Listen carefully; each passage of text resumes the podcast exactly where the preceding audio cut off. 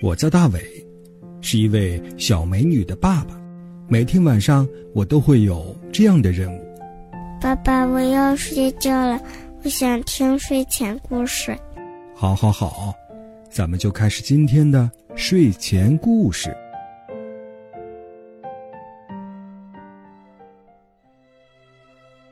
晚上好，小朋友，欢迎收听大伟叔叔讲睡前故事。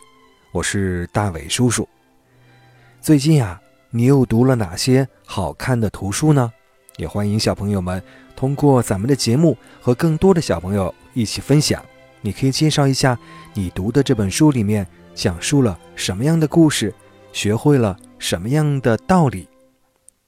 好了，开始今晚的节目吧。在今天的节目中，首先还是请进两位小朋友和大家分享他的才艺表演。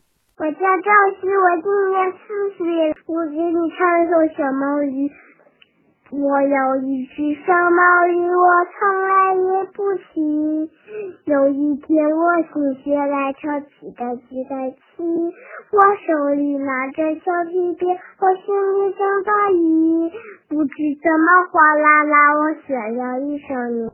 我们继续来请进第二位小朋友。大家好，我叫陈一峰，今年五岁了。我给大家说一个东西，叫爆花灯。四年内，天上星星数灯光爆花灯。我报的是一年和地高，然后阿寿的。喜欢听大伟叔叔讲睡前故事的小朋友，可以发送微信，微信号码是拼音的巴啦啦三七二幺。两位小朋友都是棒棒的，大伟叔叔也给你们点赞了。开始今晚的睡前故事吧。今晚的睡前故事呀，叫做《狐狸偷蜂蜜》。在一片树林里，住着一群勤劳能干的小蜜蜂。蜜蜂的家族啊，是有名的团结有序的大家庭。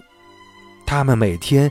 自觉地完成自己的职责，辛辛苦苦地飞到很远的地方去采集花粉，然后呢，再酿成蜂蜜，存放在一间专门的储藏室里。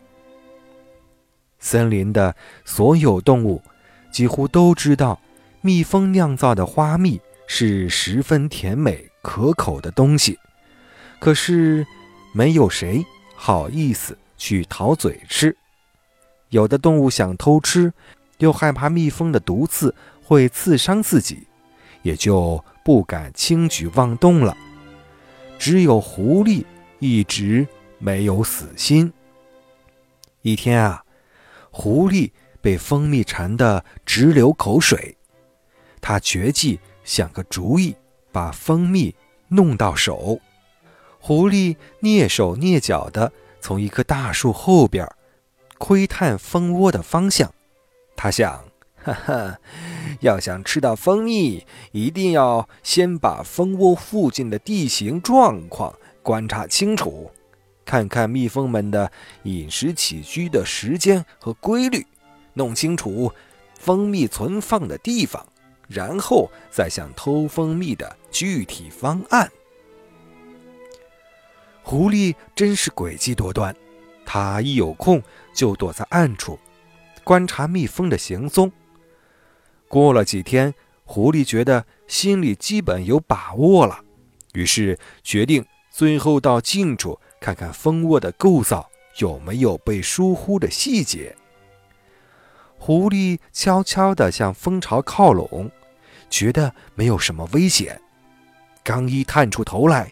就被放哨的蜜蜂发觉了，立刻发出警报，所有的蜜蜂一起出动，把狐狸团团围住。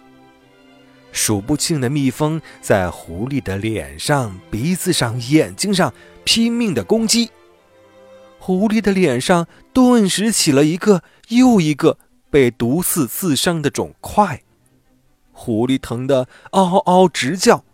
抱着脑袋拼命地冲出重围，垂头丧气地逃回家去了。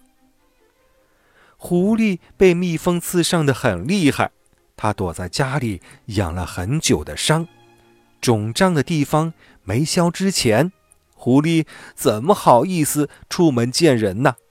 所以，狐狸一直待在家里养伤，同时也在策划着下一步对付蜜蜂的行动计划。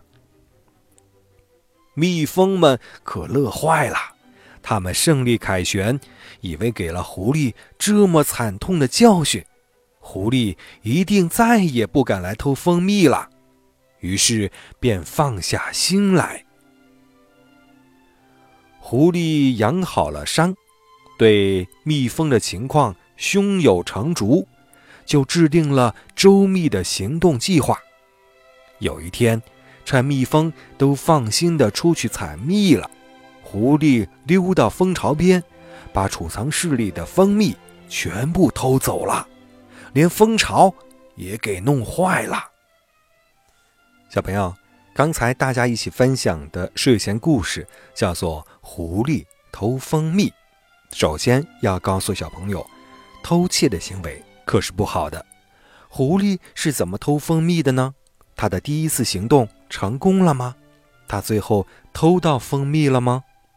那么接下来，大伟叔叔还有一个问题，就是第二次，为什么狐狸成功的偷到了蜂蜜呢？